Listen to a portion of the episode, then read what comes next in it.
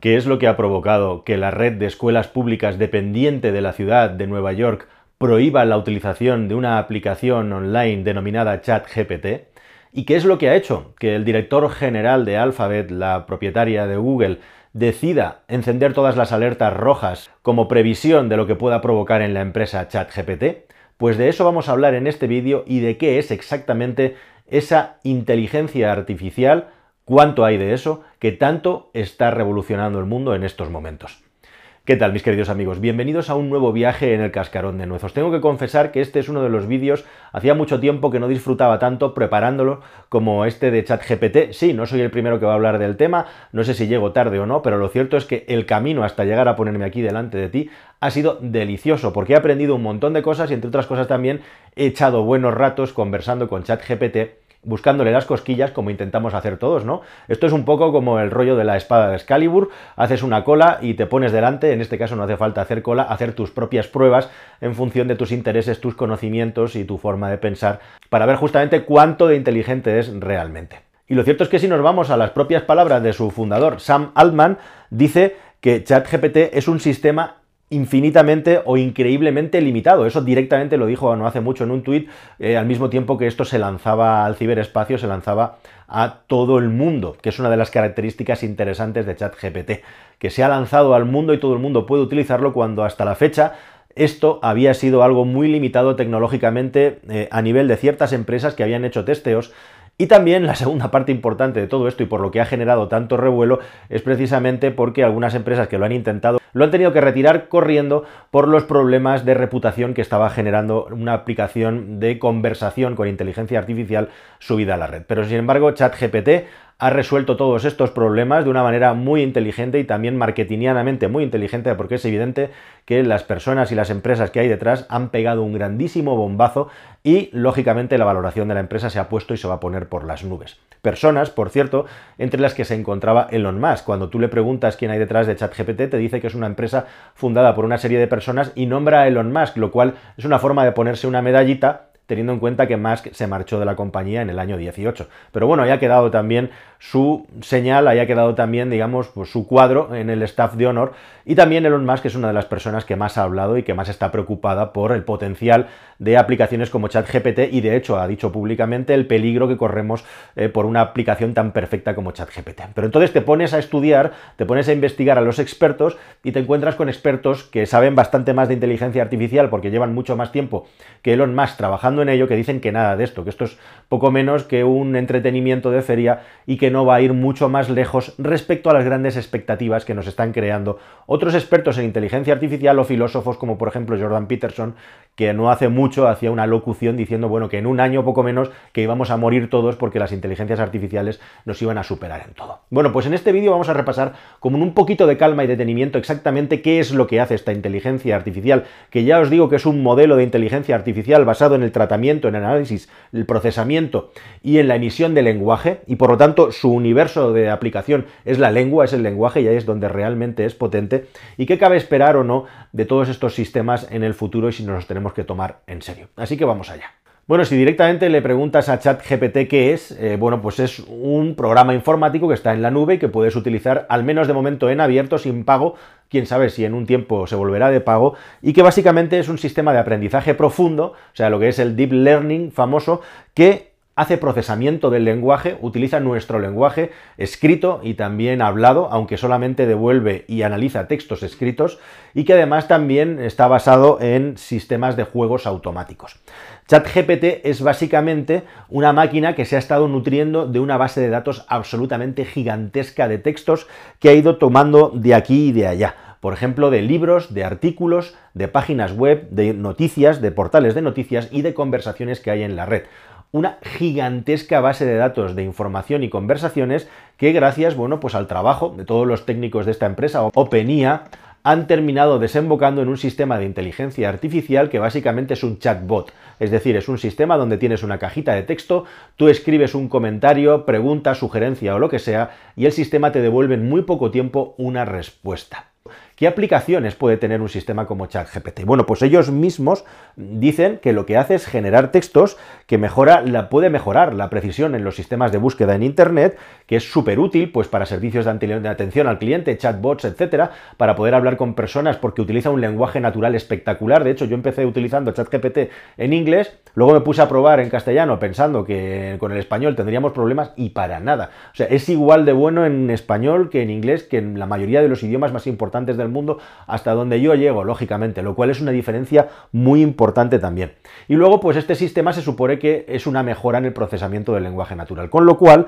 pues puedes tener toda clase de sistemas de atención al cliente para compras online, sistemas financieros, análisis de datos e informaciones para transmitírtelas casi en tiempo real si esto está conectado a la red. También puede tener en el futuro aplicaciones directamente de escribir guiones con todo el lenguaje y toda la información que tiene acumulada, tomando de aquí y de allá, que es la clave de este sistema, que pica de aquí y de allá, y ese es su gran potencial y también su gran limitación, como vamos a ver a continuación. Pero también, por ejemplo, la atención médica y un grandísimo etcétera. De hecho, la inteligencia artificial ya está con nosotros para hacer tareas muy específicas para las que vamos entrenando las inteligencias artificiales. Para que una inteligencia artificial, lo de inteligencia siempre entre comillas, sea capaz de ser útil para la humanidad, previamente ha tenido que tener una alimentación, una base de datos, una fuente de algo que le provea de datos, modelos, informaciones con las que sea capaz de generar unos cálculos para darnos una respuesta que nosotros busquemos, ¿no? Vamos a poner, por ejemplo, que entrenamos a una inteligencia artificial para detectar tumores en los pulmones de las personas. Bueno, pues alimentamos el sistema con cientos, miles y puede ser millones de radiografías, eh, cualquier tipo de prueba magnética, cualquier tipo de diagnóstico por imagen que exista disponible en el mundo y le explicamos que aquí hay un tumor, que esto es un tumor, que ahí hay un tumor, etcétera, y poco a poco este sistema va conociendo qué es disgregando qué es lo que es un tumor de lo que no es un tumor para ir aprendiendo y poder ir detectándolos de una manera automática. Pues este ejemplo tan sencillo es el mismo en el que se basa, por ejemplo, la inteligencia artificial que gobierna las el reconocimiento de las señales de tráfico de los automóviles o, por ejemplo, un sistema de reconocimiento de cara que tienen todos nuestros teléfonos portátiles ya en el que, mediante unos patrones, sabe perfectamente que somos nosotros y no cualquier otra cara. ¿no? Son ejemplos de inteligencias artificiales y lo que hace ChatGPT justamente es tomar el lenguaje y la información escrita para poder transmitir para poder devolver, como digo, cualquier tipo de información o mantener una conversación con una persona con un nivel de naturalidad y con un nivel, digamos, de adaptación, eh, de flexibilidad a lo que nosotros le estamos proponiendo, sugiriendo o poniendo a prueba, que yo nunca antes había visto en mi vida en un sistema de este tipo. Y esto hace que real y directamente los humanos, directamente, como dice el experto Gay Marcus, del que vamos a hablar mucho en este vídeo, podamos incluso llegar a enamorarnos de un sistema como ChatGPT, aunque supuestamente esté entrenado para que eso no ocurra. Como también esté entrenado, y esta es una de las claves del éxito de ChatGPT,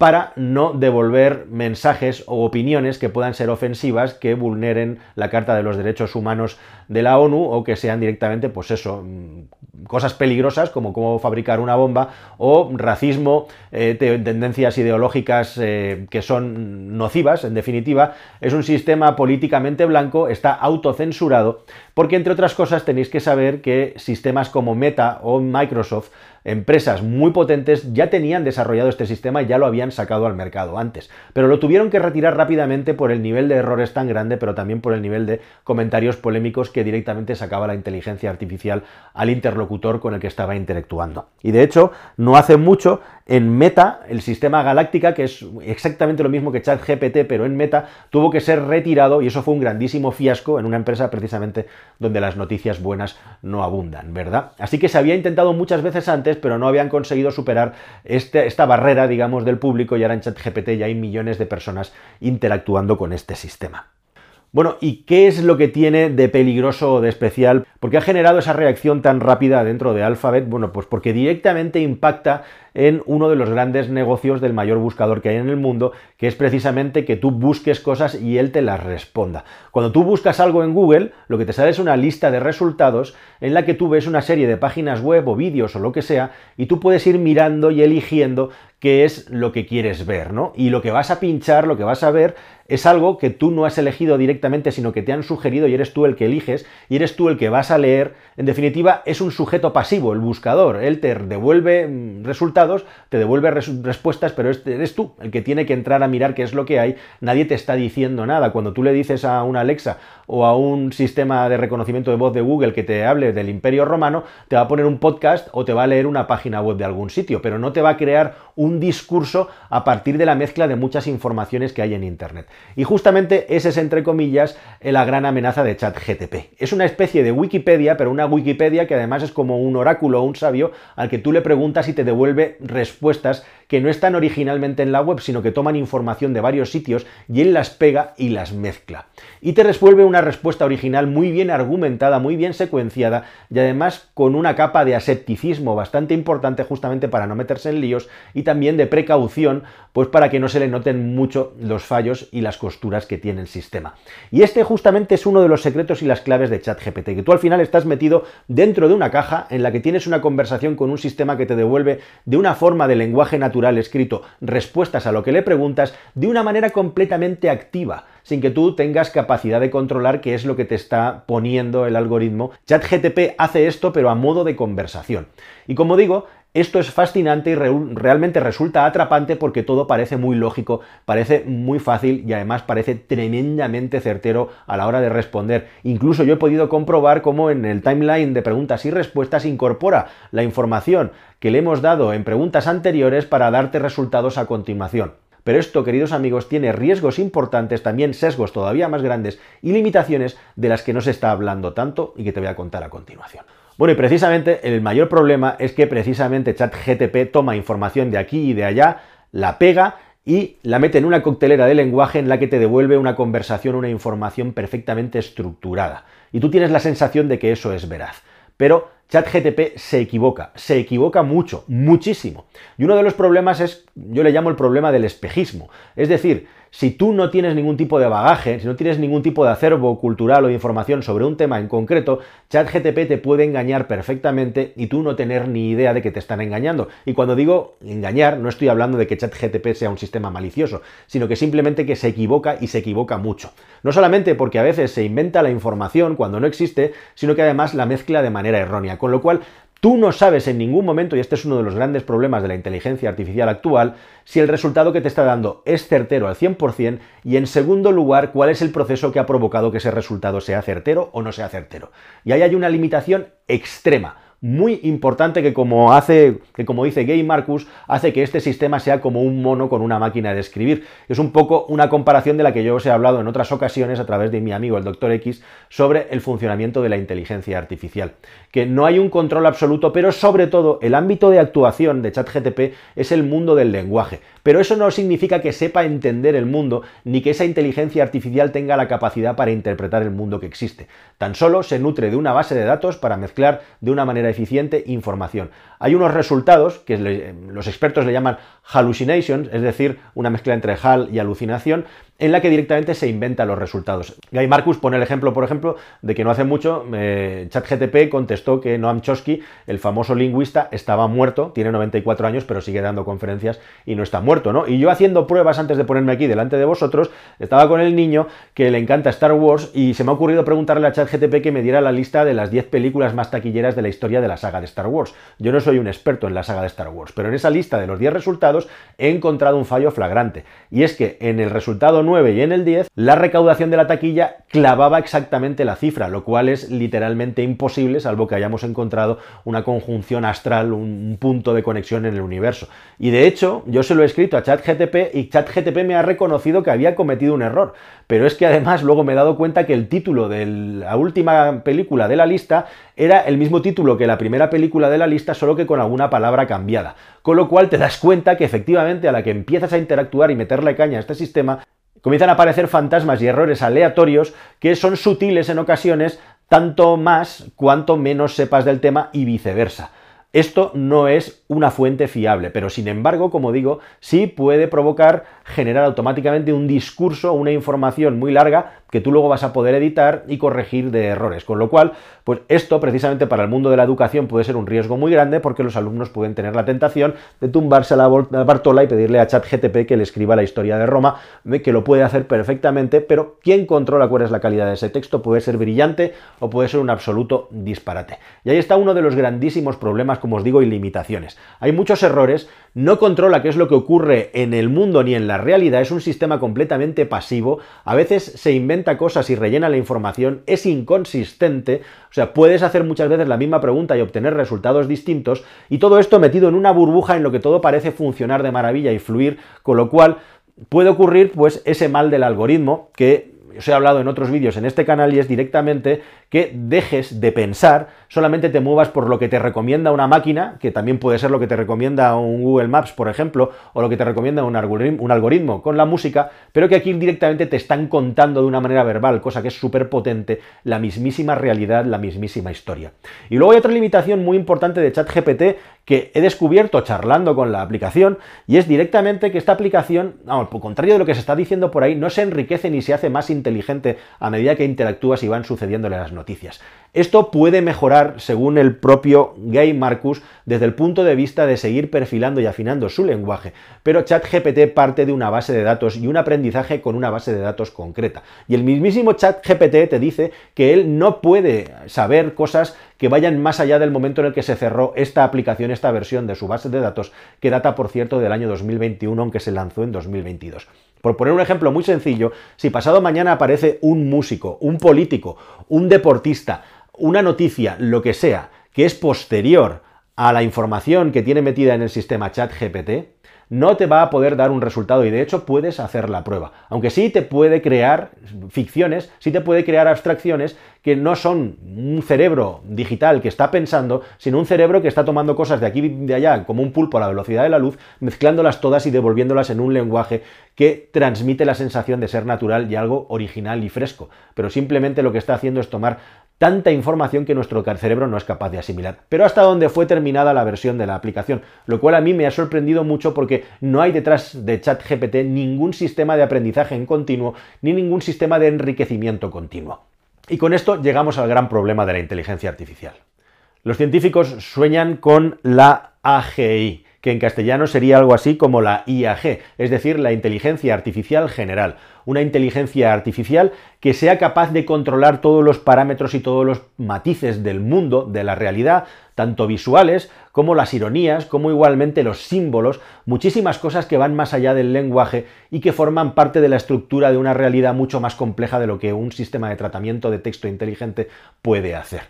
Y según los técnicos, esto es posible con la técnica del deep learning. Es decir, básicamente que metiendo en el embudo cada vez más información y más información y más información, el sistema va a ser capaz de generar por sí mismo una serie de meta habilidades que le van a permitir empezar a tomar conciencia de lo que es la realidad y los matices que contiene, que son muchos y muy profundos. Y aquí es donde hay dos corrientes de pensamiento entre los expertos que son completamente divergentes. Está Gay Marcus, que podríamos denominar como el gran escéptico, el que dice que estamos lejísimos todavía de tener una inteligencia artificial que sea capaz de anular y someter al ser humano, y existe la otra tendencia que sería la de Elon Musk o la del mismísimo Jan LeCun, que es el responsable, por cierto, de la inteligencia artificial de Meta, de Galáctica, que fracasó completamente y tuvo que ser retirada, un señor LeCun, el francés, que ha sido premiado con el premio Turing, que es el premio más importante de la inteligencia artificial, o el mismísimo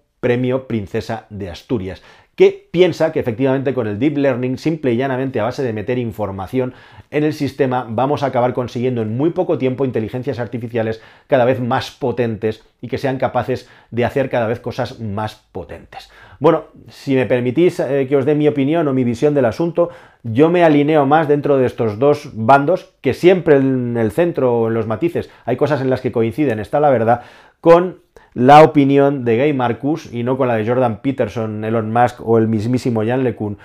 Y tengo bastante bagaje, digamos, porque entre otras cosas intenté crear una startup al respecto con inteligencia artificial, sistema de visión, para la asistencia a la conducción con vistas a la conducción autónoma de los automóviles. Llevamos desde el año 16 siendo seducidos, siendo vendidos por un sistema de conducción autónoma, específicamente de una marca que vosotros muy bien sabéis cuál es, que es Tesla, que de una manera irremediable y constantemente incumple sus promesas y no pasa nada porque esta es la otra empresa ya estaría más que cerrada, pero se han gastado ya más de 100.000 millones de dólares y seguimos sin un sistema que sea inteligente realmente y seguimos sin un sistema realmente que pueda cumplir con las expectativas de seguridad que necesita, que requiere un sistema de conducción autónoma. Y aquí está otro de los grandes asuntos. A nivel de marca y de reputación, Microsoft, Facebook, lo han intentado antes y Google también tiene su propio chat GPT que tampoco ha sacado al mercado. ¿Y por qué no lo ha sacado ninguna de estas empresas? Pues por una cuestión pura y dura de reputación. Imaginad que empieza a promover el pensamiento nazi o que empieza a promover cosas que pueden herir a las personas,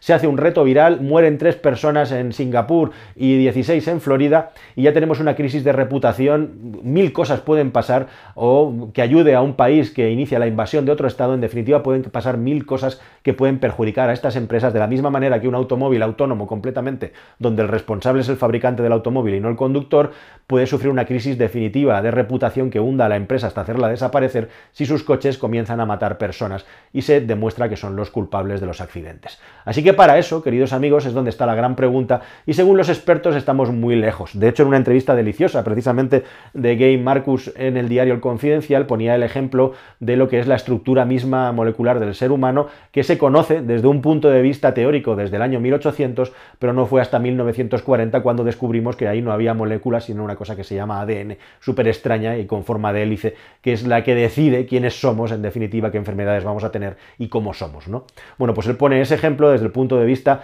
de los apocalípticos, los integrados, los que dicen que en cuestión de Jordan Peterson habla de un año, estas inteligencias artificiales van a desbancarnos, mientras que otros hablan de que quizá, quién sabe, podrían pasar 100 años hasta que tengamos la capacidad de la tecnología suficiente. Yo desde luego no lo sé, te lo cuento como se lo he leído y he aprendido de los expertos y también de mi propia experiencia con ChatGPT, que te recomiendo que pruebes mientras sea gratuito y en abierto porque es verdaderamente interesante interactuar con una máquina. Y sorprendente y también lo seductor que es dejarse llevar por las respuestas y quedar satisfecho con lo que te dice una máquina con cosas que tú ni siquiera puedes contrastar ni saber si son verdaderas o no, si tiene sentido lo que te están contando. Así que queridos amigos, este es el mundo en el que nos movemos, un mundo absolutamente fascinante, muy interesante, en el que se está creando un nuevo mercado gigantesco y en el que, ojo, puede haber cosas que evolucionen a tal ritmo que se carguen profesiones en muy poco tiempo, como todo lo que son los procesamientos que requieren un relato intelectual. Fijaos lo que ha pasado con las aplicaciones de generación de imágenes.